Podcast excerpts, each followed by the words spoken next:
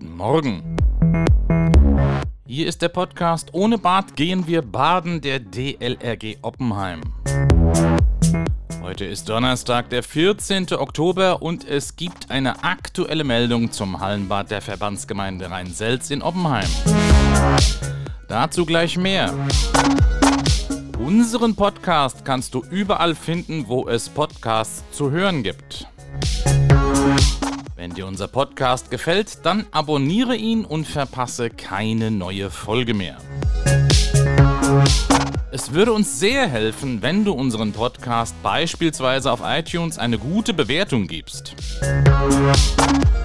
Und genauso würde es uns helfen, wenn du unseren Podcast teilst, ob per Facebook, Twitter, WhatsApp oder auch per E-Mail.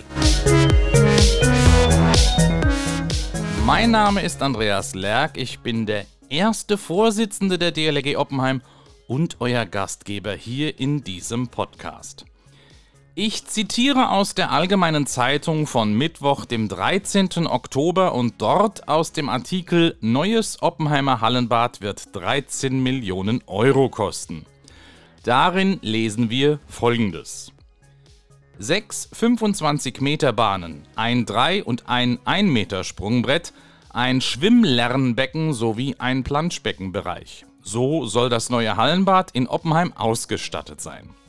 Dafür hat sich der Ausschuss für Bau- und Planungswesen der Verbandsgemeinde Rhein-Selz bei seiner jüngsten Sitzung bei nur einer Enthaltung ausgesprochen. Das sind gute Entscheidungen und gute Nachrichten, denn damit bekommt das neue Hallenbad alles, was für den Schulsport, aber auch für uns Schwimmausbildung treibende Vereine wichtig und nötig ist.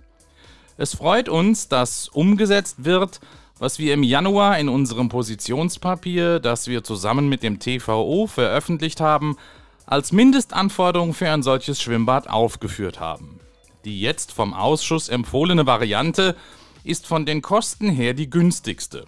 So werden in dem Artikel die Baukosten mit 13 Millionen Euro für den Neubau am alten Standort des bisherigen Bades benannt. Das alte Bad muss natürlich vorher abgerissen werden, was auch noch einmal Kosten verursacht. Ich darf noch einmal aus dem Artikel der Allgemeinen Zeitung zitieren. Damit es schnell geht, soll noch bis Ende des Jahres alles entschieden werden, dann könnte 2022 mit Abriss und Neubau gestartet werden. Bis 2024, so ist die bereits im September vom VG-Rat ausgesprochene Hoffnung, könnte das Bad fertig und die Tore für Privatpersonen, Schulen und Vereine wieder geöffnet werden. Soweit also der aktuelle Stand in Sachen Haltenbad der Verbandsgemeinde Rhein-Selz in Oppenheim. Wenn wir diesen aktuellen Stand bewerten, dann sind wir tatsächlich auf einem guten Weg.